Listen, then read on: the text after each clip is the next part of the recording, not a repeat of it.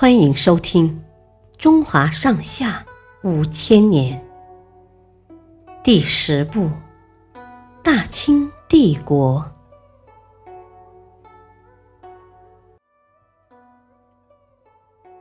编修《四库全书》。乾隆皇帝在位的时候，清朝国泰民安，国力强盛，他觉得非常自豪。于是决定编修一部规模浩大的丛书《四库全书》。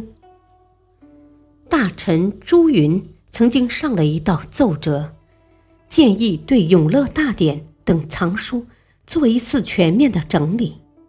乾隆皇帝说：“这个范围太小了，应该把全国的藏书都汇总在一起。”于是他任命纪云为总转官，负责编修这部丛书。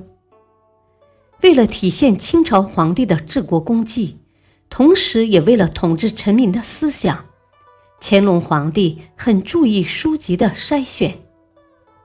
他命人从全国收集了大约一万三千种书，把其中三千种明朝书籍统统烧毁。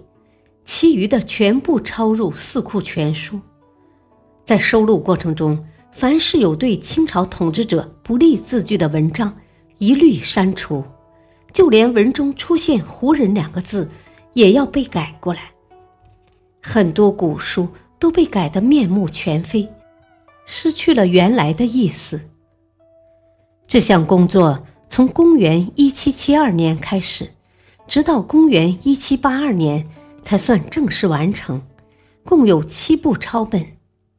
当时负责编修的官员就有三百六十多人，负责校对和抄写的人员更是多达三千八百多人。八国联军入侵北京时，由明朝皇帝命人编修的《永乐大典》被毁得所剩无几，而《四库全书》。